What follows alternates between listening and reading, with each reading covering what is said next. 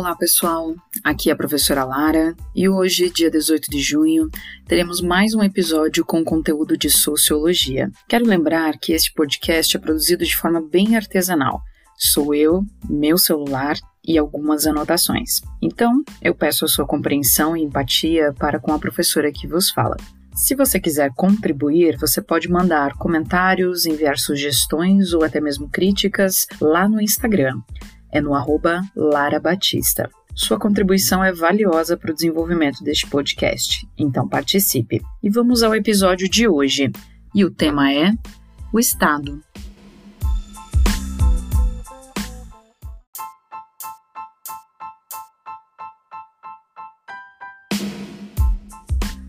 Você já deve ter percebido que o nosso cotidiano é cheio de regras e leis. E existem estruturas que foram criadas especificamente para fazer cumprir essas regras e estas leis. Essas estruturas são chamadas de instituições sociais. A sua função é exatamente esta: é normalizar. As instituições sociais, elas interferem diretamente na maneira como a gente vai agir e também nas nossas relações. Existem várias instituições sociais, como a escola, a universidade, o exército, a igreja, enfim, nós poderíamos citar várias aqui.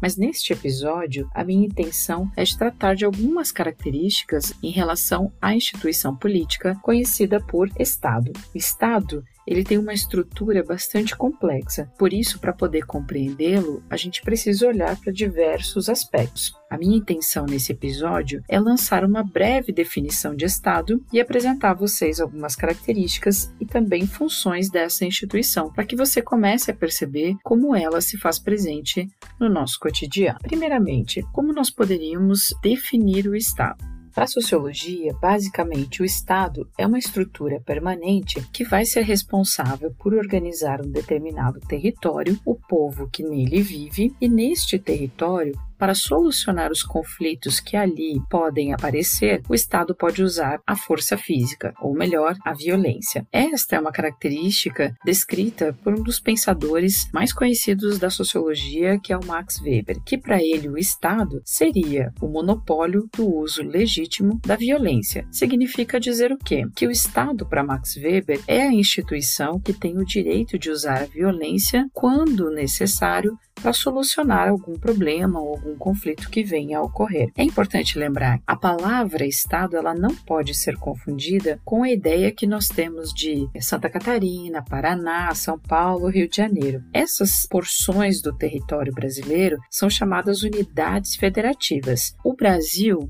ele é composto por um território que unifica todas essas pequenas porções. Portanto, o Estado brasileiro, ele vai cuidar de todo o território nacional. E neste território, o Estado tem como a sua função principal organizar o que acontece nesse espaço e a vida das pessoas que nele vivem. Vai atuar por meio das leis. Por isso que compreender o Estado é também olhar para as regras. As regras do Estado são as leis e elas estão presentes na nossa Constituição. Ainda se diz que o Estado é uma instituição soberana, que as decisões e as ações elas têm um peso sobre o território e sobre a população ou melhor, o Estado, quando ele toma decisões, ele toma com base num poder que está um pouco acima da população que ele representa. Estas são algumas características. Ele é responsável por um território, ele deve cuidar da população que habita e que vive neste território, ele atua por meio das leis que estão na Constituição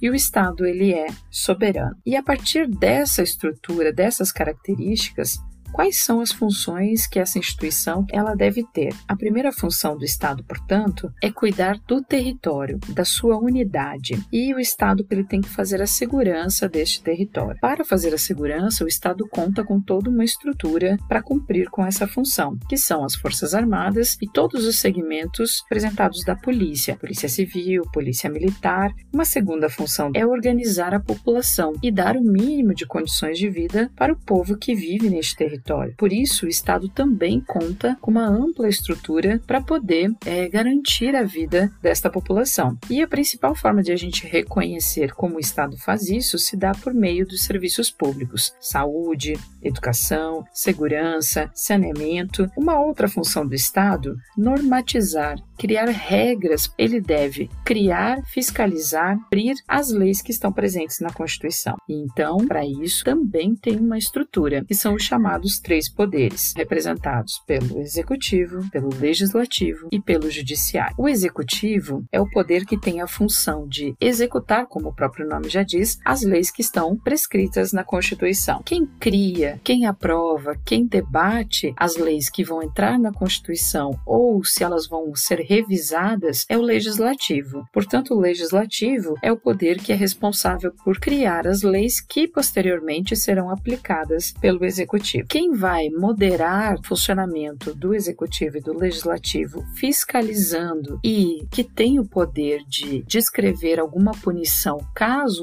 uma lei não seja cumprida no país, é o Judiciário, que tem essa característica de verificar se os outros poderes e a população estão cumprindo as leis. Caso comprovado o não cumprimento de uma lei, o Judiciário ele pode prever, ele pode colocar uma punição para quem faça o descumprimento de uma lei. Além dessas funções que eu descrevi aqui, o Estado ainda ele é responsável pela economia e pelas relações internacionais. Essa estrutura toda que eu estou descrevendo aqui para vocês, que hoje nós conhecemos por Estado, ela tem uma história. E a história do Estado se deu com a entrada ou início da Idade Moderna nos chamados regimes absolutistas. O absolutismo, que eram governos caracterizados pela rei que cuidava do seu território, ele também procurava conquistar mais territórios e a partir disso ele vai criando decisões, regras é, sobre este espaço que ele conquistou e que ele vai começar a organizar. Então, o absolutismo vai ser a primeira forma, digamos assim, do Estado. E um dos mais conhecidos reis absolutistas foi o Luís XIV, que governou na França. E ele tem uma frase que ficou muito característica e marcada a figura dele, que diz assim: "O Estado sou eu". Esta frase ela representa muito dos valores absolutistas, ou seja, esses reis eles governavam esses espaços conforme os seus desejos, as suas vontades. Eles decidiam o que seria a regra dentro do seu território e também eles é que colocavam quais as punições que seriam estabelecidas para quem descumprissem as regras que o próprio rei colocava. Portanto, o absolutismo foi essa primeira maneira de a gente observar o Estado se formando. Somente com a Revolução Francesa é que a gente vai observar começa a acontecer a divisão de poderes. Por quê? Vocês lembram que a Revolução Francesa foi a queda dessa ideia de um rei no poder e aí nós vamos ter um novo desenho político. Após as revoltas que aconteceram na França, vai se criar novas leis e vai se organizar de uma outra maneira o poder na França. E assim deixando para trás esse passado de os reis governarem conforme os seus desejos. É que vai começar a se desenhar essa ideia dos três poderes que vai estar representada principalmente nos escritos de um pensador chamado Montesquieu. Então vocês podem perceber que ao longo da história o Estado vai assumindo diversas posturas. E é importante quando a gente fala de Estado também olhar para mais uma característica, que é o governo. O Estado em si é uma estrutura ampla, complexa, mas que ele precisa de pessoas que vão administrá-lo e que vão colocá-lo em ação. Essas pessoas que assumem o poder do Estado ficam conhecidas como os governos, e eles vão dar determinadas características para aquele período de governo. Por isso, para você entender que postura tem o Estado, além de conhecer essa estrutura que a gente descreveu aqui, é importante olhar para os governos. Compreender o Estado é compreender diversos aspectos e observar como se dá o andamento é, daquele governo, como se dá as ações e decisões que aquele governo toma em relação à população sobre a qual ele representa. Então, lembrando, o Estado é uma instituição social que representa um território e uma população que nele vive. O Estado tem um governo que coloca em ação e o Estado tem toda uma estrutura que deve responder a esta população que habita o seu território. Para que você continue pensando sobre o tema, né, o Estado brasileiro, como eu disse aqui, ele age por meio das leis. E diz na nossa Constituição que a educação no Brasil ela é um direito que deve ser garantido pelo Estado. Para que esta lei possa acontecer na prática, o Estado teve que criar toda uma estrutura, toda uma rede para poder fazer com que a população brasileira tivesse acesso à educação. E isso não se deu do dia para a noite, isso foi sendo construído ao longo da história. E hoje a gente vê representado esta lei e esta essas ações tomadas pelo Estado brasileiro observando o funcionamento da rede pública de educação. Essa é uma maneira do Estado estar presente no nosso dia a dia. Quando a gente vê uma ação policial, a gente pode perceber o Estado ali. Quando a gente vê o funcionamento do SUS, a gente vê o Estado presente ali. Então, nós poderíamos descrever várias situações em que nós observamos no nosso dia a dia a presença do Estado, mas também a gente pode perceber que há espaços, grupos que o Estado não atende, e isso causa uma série de problemas que a gente pode refletir nos próximos episódios. Então, eu vou ficando por aqui. Quero deixar algumas dicas. A primeira dica é um livro que tem o título O Estado e a autora é a Adriana Matar Mahamari. Este livro ele faz parte da coleção organizada pela filósofa Marilena Chauí e ele vai fazer um balanço de como o Estado ao longo da história ele vai é, mudando a sua postura, vai aparecendo as características que a gente foi comentando aqui no episódio. É um livro bacana, é um livro que serve de introdução ao tema. A segunda dica que eu gostaria de deixar é a série Versalhes, que é de 2015 e foi feita pelo canal BBC. E a série, ela vai contar a história da construção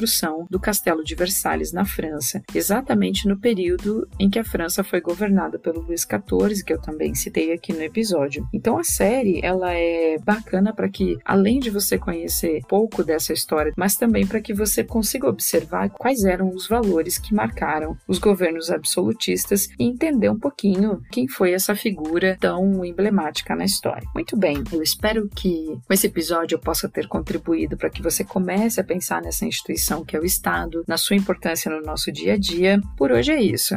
Eu vou ficando por aqui. Lembrem-se, nós ainda estamos com as aulas suspensas, por isso, se possível, fiquem em casa, cuidem-se, fiquem bem e até o próximo episódio.